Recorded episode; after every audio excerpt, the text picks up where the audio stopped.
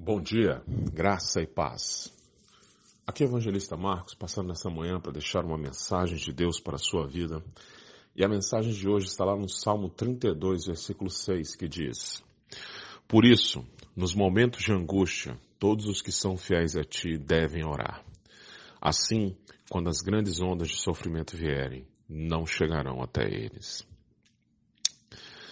Uma das ordenanças de Jesus aos seus servos foi orar. Oração é a base do relacionamento entre todo cristão e Deus. E sem oração, esse relacionamento fica abalado.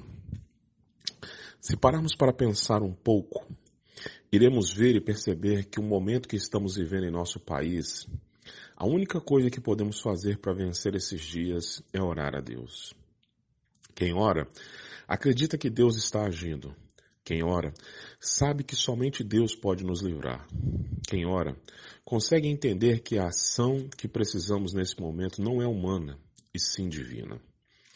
E crendo e confiando em Deus, sabemos que Ele nos ouve e age a favor dos seus. Lembre que a vitória de Daniel veio da vida de oração que ele tinha com Deus, pois quando o momento ruim chegou, a resposta de Deus não demorou a chegar. Quando Pedro estava preso e sentenciado a morrer, foi a igreja orando a favor da vida dele que conseguiu fazer com que ele fosse liberto e livre. Em meio à seca que Israel vivia, foi a oração de um homem pedindo chuva que fez a chuva cair. Esses são exemplos para mostrar para você que a situação pode ser a pior possível, mas através do hábito e da vida em oração é possível vencer isso. Não é à toa que esse momento Muitos estão em casa de quarentena e o momento é o melhor possível para buscar a Deus em oração, pois muitos davam a desculpa de não ter tempo para orar.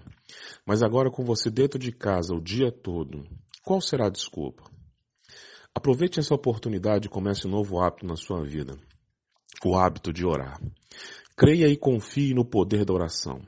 Ela é a ferramenta que destrava aquilo que estava travado e Deus o está incentivando a começar a praticar a oração todos os dias da sua vida.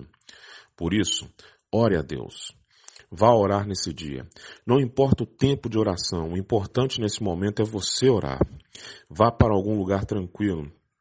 Fique a sós com Deus e fale com Ele, pois Ele está te aguardando para um bate-papo. Que você seja uma pessoa de oração todos os dias da sua vida. Tenha um ótimo dia, fique na paz, que Deus lhe abençoe.